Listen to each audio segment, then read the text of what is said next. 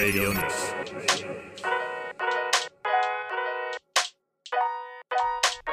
石川みのです。レディオニクス始まりました。ね。で、このレディオニクスいきなりどういう番組、誰かって話はいいんじゃないですか。もう長い間いろんなところで僕ラジオやってるので、どっかで聞いたことある人もいるんじゃないかっていう程度で、まあ、適当にその辺は理解していただければいいかなというふうに思ってるんですけど、まあ、おいおいね。で、それはそれとして、このレディオニクスって番組はどういう番組かというと、まず言い訳からスタートさせていただきたいんですけど、なぜ言い訳かというと、レディオニクスっていうのは、これもともとある言葉なんですよね。このレディオニクスって番組のタイトルはオリジナルなんですけども、レディオニクスって言葉がもともとあって、なんで言い訳かというと、そのレディオニクスではないんです。そのレディオニクスは何かっていうと、RADIONICS。で、この番組は KS なんですけど。で、その CS の方は何かっていうと、100年ぐらい前にアルバート・エイブラムスっていうアメリカ人の、一応ね、ちゃんとした医学博士が考案した、すべてのものは未知の波動、バイブですね。バイブスをバイブレーションを持っていてでこれ彼の考案した機械によって測定できると。でそれによって同時に他のものとものとの波動を同調させたり変調することができると。だから合わせることができる。チューニングできるんですよ。だから例えば体調が悪い人は体調のいいものとチューニングさせれば元気になるっていうちょっととんちんかんなお互いにこう影響を与えることができるという理論でこれ全く未だに100年経っても科学的には証明されてないまあ現段階では疑似科学、まあ、インチキと。だけどもこれ100年経った今でも支持する人たちがいて、いまだにこう、まあ、オルタナティブな医療行為として、まあ、やってる人たちいっぱいいるんですよね。で、このレディオ、エステ、女の人のエステでラジオ波治療ってなんでしょ？ねある？みなみちゃん。で、なんかお腹の脂肪にこうブーッと当てると熱くなって脂肪が減るっていう恐ろしい治療を女性は、まあ男の人でもね、だって簡単にそれ電子レンジの理論ですよねそれね。バーッと、まあ、なので今100年間経ってないのでまあ多分これないんじゃないかなと思うんですけどもしかしたら今後ね分かる時が来るかもしれないっていうのがレディオニクスの方でそれではないっていうことなんです。でこのじゃあレディオニクスの RADIONIKS っていうのは何かというともともとはビートニクスビートニク。ビートジェネレーションと言われた人たちのニクスの NI ケース取ったんですけどじゃあビートニクスっていうのは第二次大戦後1940年代後半からニューヨークあたりでこう始まったでその後サンフランシスコまでどんどん広がっていたもともとは文学運動ですよね。でこの文学運動っていうかそこからまあライフスタイルになっていって、まあ、フリージャズを聴きながらポエトリーリーディングしたり、まあ、簡単に言えば既存の価値観から自由になって物事を見つめ考え表現するカウンターカルチャーサブカルチャーの始まりでこれがヒッピーになっていくわけですよね。でこれ不思議なんですけどやっぱり第二次大戦の後に起きてるわけじゃないですか。でヒッピームーブメントが大きくなっていったのもベトナム戦争の最中でやっぱり既存の価値観っていうものがこれちょっとうまくいってねえんじゃねえの？っていう考えが出てきたとこからカウンターカルチャーっていうのは物事の見方が変わってくると。でこれビートジェネレーションなわけなんですけどじゃあなんでビートジェネレーションにニックスなのかっていうのがずっと僕は謎だったんですけどもこれまあロシアが人類初世界で初めて打ち上げた人工衛星がスプートニク1号ですよね。でこれは1957年10月4日に打ち上げられてるんですけどもあビートジェネレーションの人たちさっきも言ったように既存のカルチャーに対するカウンターサブカルチャーであって地球の周囲をぐるぐる回って自分たちを見つめてる人工衛星と何かこう共感したことがあったんじゃないかというので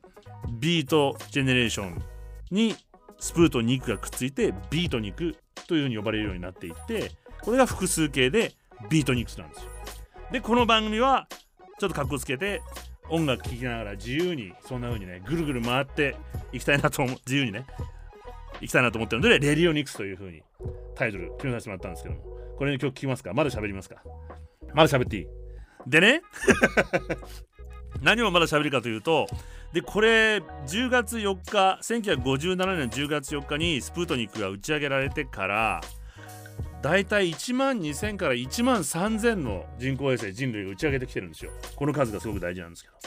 でこの前ロサンゼルスにね、まあ、コロナも明けて本当に久しぶりに友達に会いに行って友達が大歓迎してくれてまあ僕が着いた時に友達がみんな集まって友達の家でバルコニーで夕方こうご飯食べながらいろいろ世間話してたんですね。パッと見上げたらなんとも綺麗な雲が浮いてるんですよ。で僕の友達たちはみんなロサンゼルス育ちなんで、まあ、おじさんおばさんたち。で一人のおじさん僕より3つぐらい上のやつが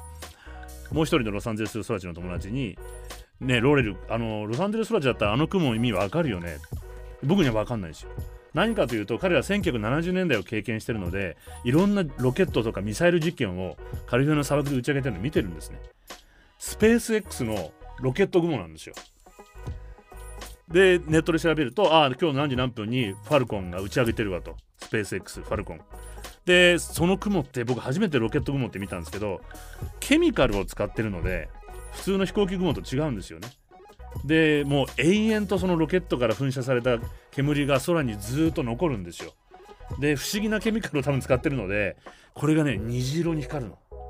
で夕焼けのロサンゼルスの真っ赤な夕焼けの中に虹色の雲がブワーっと浮かんでてなので彼らは子供の時経験してるんであああれロケット雲だって分かったんですけども。というわけでこのファルコンっていうのはカリフォルニアとか今フロリダでバンバン打ち上げてわけですよね。でこれ何を打ち上げてるかというと今半額セールって言って結構広告入ってくるでしょ。スターリンク。スターリンクの広告入今7万いくらあったのが3万いくらになって。でこれまあこれがスターリンクができることによって今世界人口の約半分がインターネットにアクセスできてないんですよね。スターリンクができることによってほぼ世界中の人どこに僕登山が好きでよく山行くんですけど全然インターネットはやっぱ入んないのが楽しいんですけどこれも入るようになっちゃうんですねスターリンク。だからウクライナのこの前の戦争でこういうことになったわけじゃないですか。でこのスターリンクをバンバン相当な数を打ち上げていてここが問題なんですよ。スターリンクっていうのはちなみにスターリンクコンスタレーションって言って1個だけで機能するんじゃなくて星座みたいにコンスタレーションっていうお互いに通信し合ってバーッと広がって網羅するんですね地球のインターネットなので数がいっぱい上がってるんです。どのぐらいの数上がってるかというとさっき人類が今まで打ち上げたのが1万2000か1万3000じゃないですか。これ2022年まで。スターリンクはこれを大体今今もうこの時点2022年の6月かちょっと前まで半年ぐらい前までの間に4408個も打ち上げてるんですね。全人類が今まで打ち上げたのが1万2 3000そのうちもう4408打ち上げていて今後どこまで打ち上げるかというと4万2000まで打ち上げるんですよ。だから人類が打ち上げた4倍を一気にこの数年間で今打ち上げてるんです。これを考えるとちょっと怖くなってくるでしょ。もう虫みたいにブワーってこうでもこれがインターネット全部世界を網羅しようというイーロン・ムスクがやってることなんですよね。この4万2000ねちょっと怖いんじゃないかと思うんですけど。スターリンク。ねでもそうやってロケットの打ち上げっていうのをカリフォルニアで見るとやっぱり今逆にまあいい面も悪い面も含めて日本が随分やっぱ停滞してるなっていうのをロケットの打ち上げ目の前で日常生活で見せられるとなんか日本だけずっと時代が止まってるっていうのを改めてね経済的なことも考えてなんかもっとできることあるんじゃないかなと思ったりもしたんですけどでこのスターリンクさっき怖いよねって話を実は怖い面もあるよねっていうののなんでかっていうと、まあ、例えばスターリンクこう打ち上げる時西の空から東にこう一連と点々とつながってまずドーンと打ち上げた後放置されるので十何個がつながって出てくるんですよね。一気に。1回で。それがスターリングトレインって言って空に登っていく姿。この時一番明るいんですよ。だからこれ日本でも朝早くだと見れるんですよね。でその後が問題で実はスターリンク登っていくとこだけじゃなくてさっき言った今後4万2000人までなるだろうスターリンクはこれ肉眼で捉えることができちゃうと。で例えばですねカリフォルニア工科大学の観測施設で2019年11月から2021年9月の間に撮影された画像にはスターリンク衛星が5301個も映り込んじゃってると。で日本のはやぶさがあのなんか持って帰ってきたじゃないですか。あの時体験突入して大ニュースになってかっこいいと思ったけどあの時も実は端っこにスターリンク映っちゃってるんですよね。なので天文学者が今困っていて、まあ、地上の光害光の害っていうのがあったんですけど宇宙にも人類が光の害を及ぼしちゃっていると。国際天文学者連合 IAU というのはこの特別なセンターを今設置して対処しようとし始めてます。でアメリカの天文学者研究会を開いて人工衛星の明るさを7等級以下にするように産業界に求めてるんですけどスペース X はね結構ね56等級とかもうちょっと肉眼で見えちゃうぐらいの明るさを飛んでてもね低いんだ意外と。で一応スペース X の方も気にして表面を黒く塗るダークサットっていうのにしたんですよ。光んないように。で光の反射は減ったんですけども熱を帯びるようになっちゃってこれ効果あんまりないということで諦めて。でその後ですね日よけのバイザーって実はついてるんです今。スターリンクって。太陽光を反射しないように。バイザーがついてるバイザーサットっていうのを導入してるんです。でこれ2020年7月以降は全てこれに切り替えてどのぐらい効果があったかというとアメリカのリサーチャーによると人間が肉眼で見れる星の明るさ6等級なんですけどもスターリンクは上空を飛ぶ、まあ、平気で高度さっきで550キロぐらいを周回するもの1000回観測してみたところなんと4.65等級ぐらいなので全然見えちゃうんですよ。ダークサットでも。郊外があるだから街の中でも見えちゃうと。あ違うわ。だと4.63等級だったのを VisorSat にすると5.92まで改善されたんだ。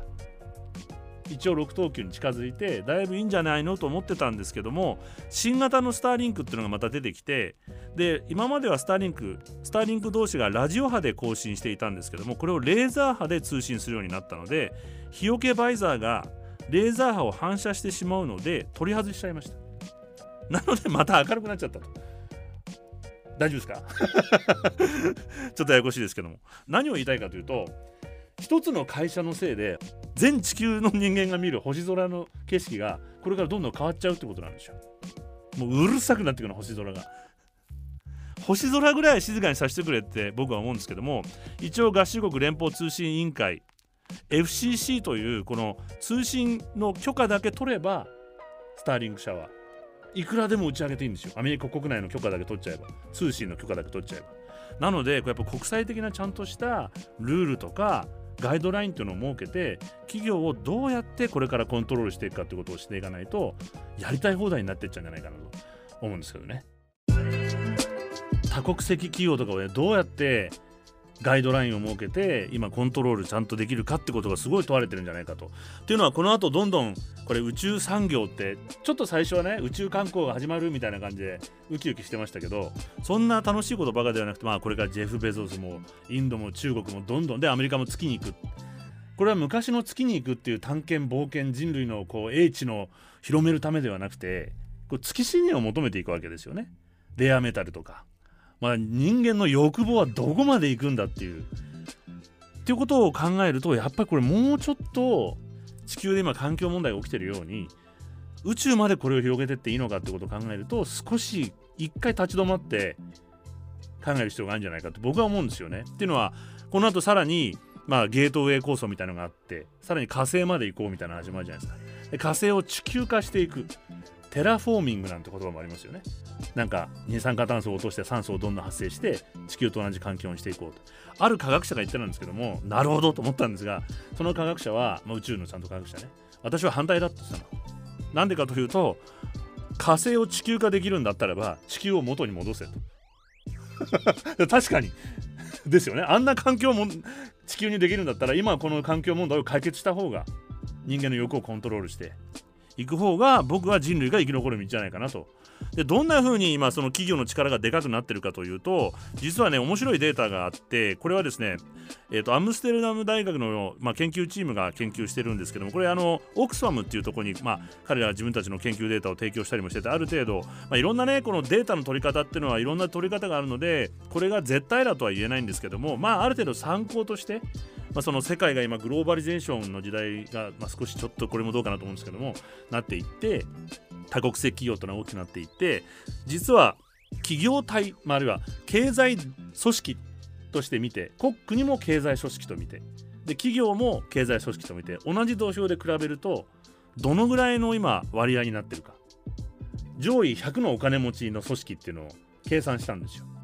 そうすると今上位100のうち29が国家で企業が71個なんです。ということは国よりも企業のがお金持ちって現象が起きちゃってるっていうのはなんとなく気持ち的に分かってるじゃないですか。でもこのぐらいのことが実際起きていて一応100のうち上位9までは国家なんですよね。ちょっとまだ安心。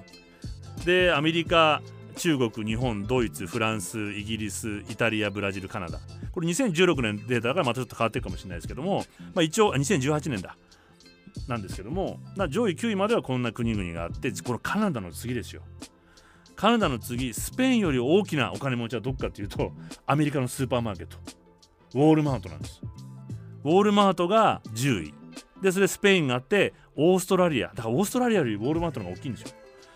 でその後オーストラリアの下にステートグリッドっていう中国の会社。でその後オランダがあって韓国があってまたその下には中国のこれは石油会社ですね。チャイナ・ナショナル・ペトロリウムっていう会社があってでその後も中国の会社シノペックグループ。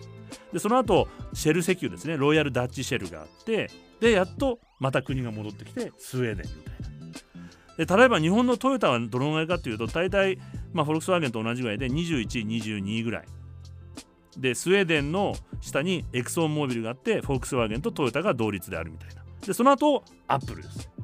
でその後ベルギー。でベルギーの後に BP ってあのガソリンの石油の会社ですねイギリスの。でメキシコスイスっていう風になっていくんですね。あとは例えば日本のジャパンポスト日本郵政なんての65位だったりしてアルゼンチンより大きいんですよ。日本のジャパンポストの下にはコストコがあります。その下にアルゼンチン。サッカーは強いけど。でもこういうふうに見ていくと国家の法律とか国の方針とか政策っていうのがどれだけ企業によって影響されてるかってことが、まあ、例えば日本国とアメリカにあって同じ、まあ、例えば経済同じ企業が同じビジネスをしてると例えば日本に支社があってアメリカに本社があってあるいは日本に提携会社があってアメリカに本社がある。そうするとちょっとこれ日本の法律邪魔だなってことがあるとまあその提携会社はまあ経済団体なのでまあ経団連とか経産省とかに訴えてこの法律変えていこうよこういうふうにしていこうよこういう政策にしようよって意見をロビーストとしてする。アメリカも同じことする。そうするとアメリカ国家日本国家よりもその企業がやることの方が優先されて法律が変わっていったりとか新しいことが始まっちゃったりしてよし聞いてないよってこっちが思ったり、まあ、例えば今遺伝子組み換え表示がどうなるかってことがあったりするじゃないですか。アメリカの会社がアメリカでは遺伝子表示がやはり企業の,、まあそのロビー活動によってなくなっちゃいました。表示できないんです。不公平だってことで。でこれ日本にも圧力がかかっていて日本国内でもなくそうって声が同じ利益を求める人たちはそうにしてきますよね。まだどうにか守ってますけど。ちょっと変わりますけどね。表示方法が今度の4月から変わりますけど。なのでこんなことが今起きてるってことを理解していくことっていうのはすごく大事だなと思いつつだから社会主義じゃないかっていう若い人たちがアメリカにも日本にも増えて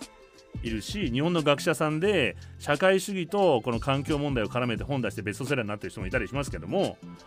いくら制度システムを変えても 人間が変わんない限りはシステムに頼って良くしようとしても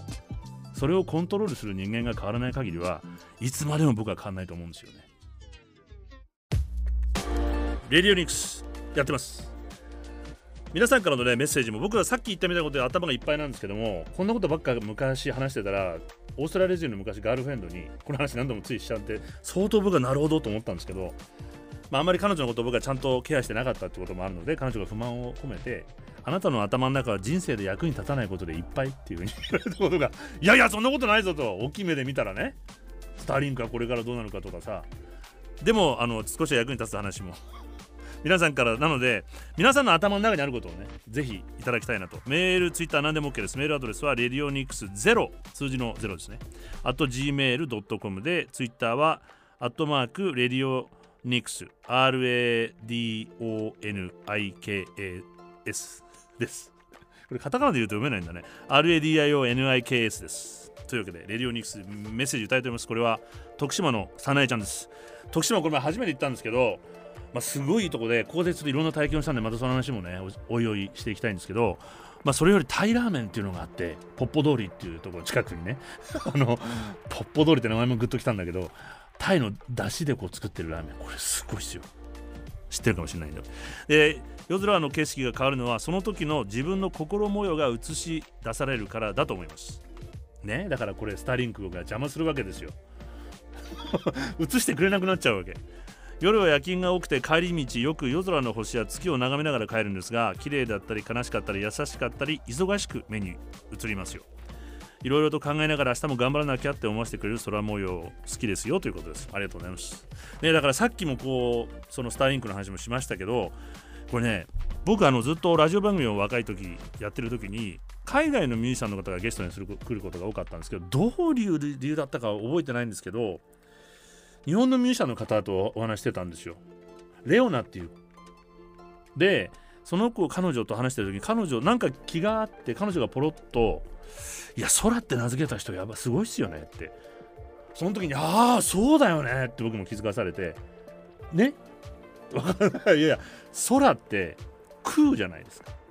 彼女の言ってる通りなんですよ早苗ちゃんが。あのね有でも無でもないんですよ。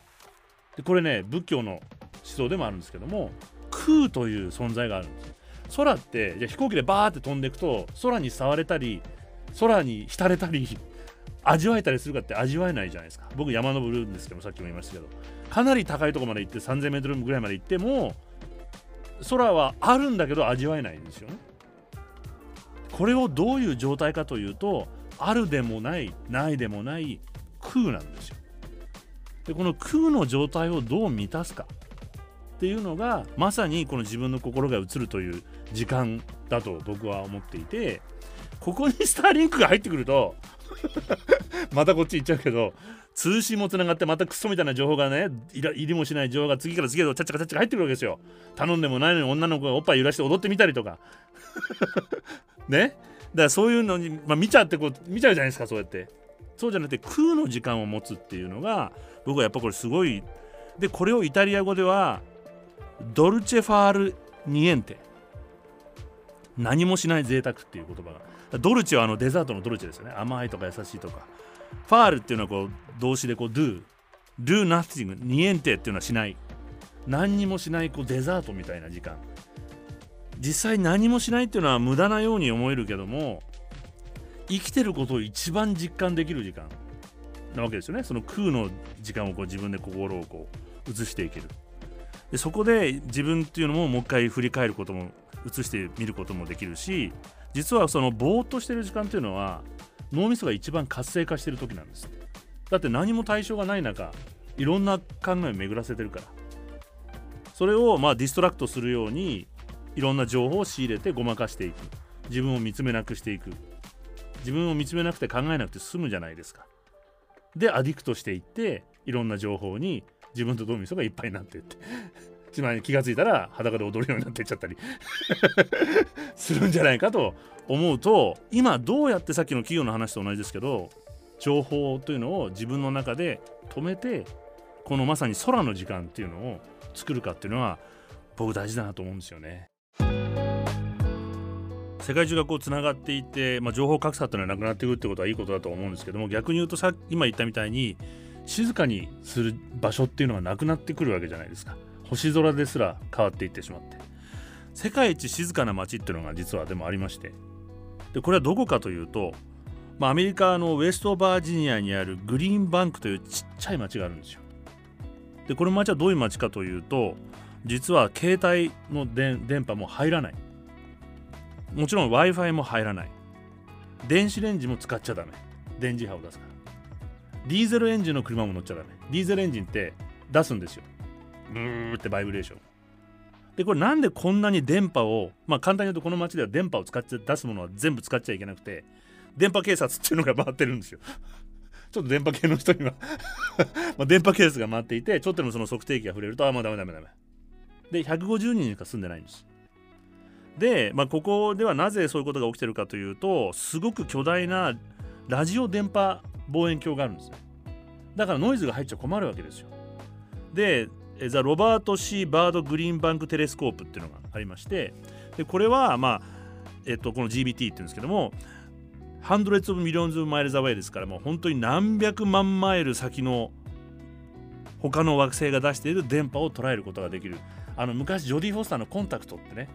えー、映画があって宇宙人からの電波を捉える。あれみたいなことをやってるんですよね。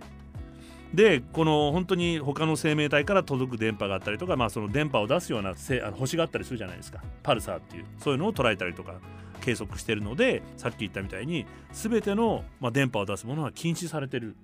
わけなんです。で実はこれまだ病気としてさっきのあのレディオニクスじゃないですけども医学的にはまだはっきりと認知されてなくて僕はあるんじゃないかなと思ってるんですけども、まあ、電磁波過敏症っていう人たちがいるんじゃないかって言われてるんですよね。電磁波を人より強く感じちゃう人。なので白装束着ちゃったりする？人たちがいたじゃないですか。でもこれねもしかしたらいるんじゃないかっていう。で実はこれ皆さんなかったですか？僕子供の時に親の部屋の前を通ったりすると部屋が閉まっててもその隣にはテレビがついてるか消えてるか分かったんですよね。これ多分電磁波が分かってたんですよ。ズズズっていう感じの。感じるの。あの砂ない。僕あったんですよ。昔のブラウン管ね。シーって感じが分かるまあいつからか年取って何にも分かんなくなっちゃう。あのモスキート音なんて全然聞こえないもんね。ね、まあ、こうやって人間生きていくんだなって思うんですけど太くなってねずぶとく。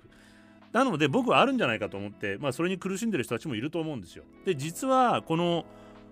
えっと、ウェストバージニアのグリーンバンクっていう街にはこういうとこなのでそういう人たちが3 4 0人引っ越してきてるんです。あえて。静かに暮らしたいっていう人が。なので今まだ分かってない段階で人間にとってやっぱりこの空の時間っていうのが意図的に必要だというふうに分かる時が来るんじゃないかなというふうに思ってるんですよね。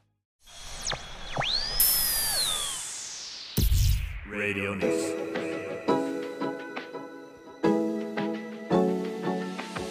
今日はこのぐらいにしとこうかなと 思うんですけどももう疲れたとねあのもう今後もお付き合い願えればなと思ってるので、ぜひね、あの皆さんの頭の中にあることも、ぜひぜひ送っていただいて、お互いにこう交換することで新しいものが見えてくるんじゃないかな今こう論破しちゃったりすること多いじゃないですか。論破しちゃってたら何の先にも進めないでしょかもこんなちっちゃい国でギギギギ言ったってね。よその国じゃロケット打ち上げてるんですから。建設的な。あと何の役にも立たないね、僕のなるんで言われてみたいな話も大事だと僕は思う。空の時間がね。ツイッターでも何でも OK です。メールアドレスは radionics0-gmail.com。ツイッターは、アットマーク、レディオニクス、RAD、RADIONIKS です。こちらでお待ちしてますんで。よろしくお願いします。あの僕ビートニクスさっきね一番最初話したビートニクスのニクスの意味を知った時初めてこうあずっとモヤモヤしてたんですよニクスって何なんだと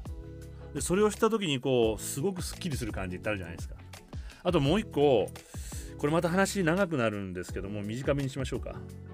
すごくね今いい思い出なんでいつか話せばいいんですけど若い時にこう、まあ、テレビの撮影でジョージア州にいたんですね。でジョージア州の本当に田舎で畑を撮影していて、ま、日本のスタッフが勝手に入ってくんで危ないからやめた方がよく南部だからと。言ったら本当にライフルを突きつけられるっていう。ほら見ろって言ってたんですけどそれでもまだやろうとするんで知らねえぞっていう風に言ってたら向こうから土煙がボーっと来て見えるんですよ。あ来たよっていうのが広いから。でこっちも向かっていくとお互いに車で並んでも土も煙同士で窓開けられないっていう、まあ、それで結局何が起きたかっていうとその地元の農家の大地主さんが僕たちのことを説明したら知って喜んで本当に地元の中で田舎の森の中にあるナマズ料理屋に連れてってくれたんですよ。うん、でナマズ。美味しいのナマズのフライって南部の。それで、まあ、そのおじさんまあ、南部の人っていうのはサザンホスピタリティという哲学、まあ、考え方があるんですね。南部のおもてなしって言ってご馳走してくれるんですよ。で当時戦争が終わったばっかり昔の話なんで僕が若い時。戦争が終わったばかりの進駐軍朝鮮戦争の時かな。なんか日本にいたことがあって銀座の街並みの記憶とかを一生懸命話してくれてすごいこうホスピタリティで迎えてくれたんですね。でそのおじさんとそのレストランに向かう時にジョージアはどうだい？って言われて。でいや僕あの子供の時にまだ僕そんな英語喋れなかったんですね。で子供の時にあのジョージア・オーマイ・マインドって曲があって好きだったんですよね。まあそれ女性のことを歌ってるんだけど。って言った時にふっと見たらその森みたいなところ中の一本道を歩いていて月明かりが差してて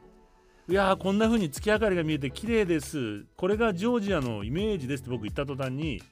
子供の時にその曲を覚えてたんで歌詞をちゃんと考えてなかったんですよ。Moonlight through the pine 松の木を通り越して月明かりが照らしている。その景色を見たのその瞬間に。あの時ムーンライト・スルー・ザ・パインって言ってたんだレイ・チャールズはって思った時にめちゃめちゃすっきりしたんです。なので僕は最近思うんですけど検索でいろんなことってすぐ分かっちゃうじゃないですか。本当に体で分かってないような気もするので分からないままにしておいて皆さんとぐだぐだこう話していきたいなっていうのもある。で分からないまま自分の中に異質なもの気持ち悪いものを持ち続ける力っていうのを異質なものを抱え込む。何でもすっきりしたいんじゃなくてその気持ち悪いまんま生きていってある日それが解決する。まあこれをネガティブケーパビリティっていうふうにネガティブなものを受け入れる能力というふうに言うらしいんですけども、まあ、同時にこのネガティブケーパビリティいつかぐーっと自分の異質なものを自分に取り込んでいくと貝殻っていうのは自分の中に異質なものがある手を例えば痛かったりして体の中が。それをカルシウムでどんどんどんどんこうくるんでいってずっとくるんでいくとパカッと開けてこれ真珠になってるわけじゃないですか。いつか真珠になるまで皆さんとずーっと今後もモヤモヤし続けていきたいというふうに思いますのでなのでこの番組答え出ない？メール、ツイッター何でも OK ですのでぜひよろしくお願いします。次回配信は来週日曜日午後6時予定してますのでてか必ずやりますので頑張りますので。石上野でした。アディオス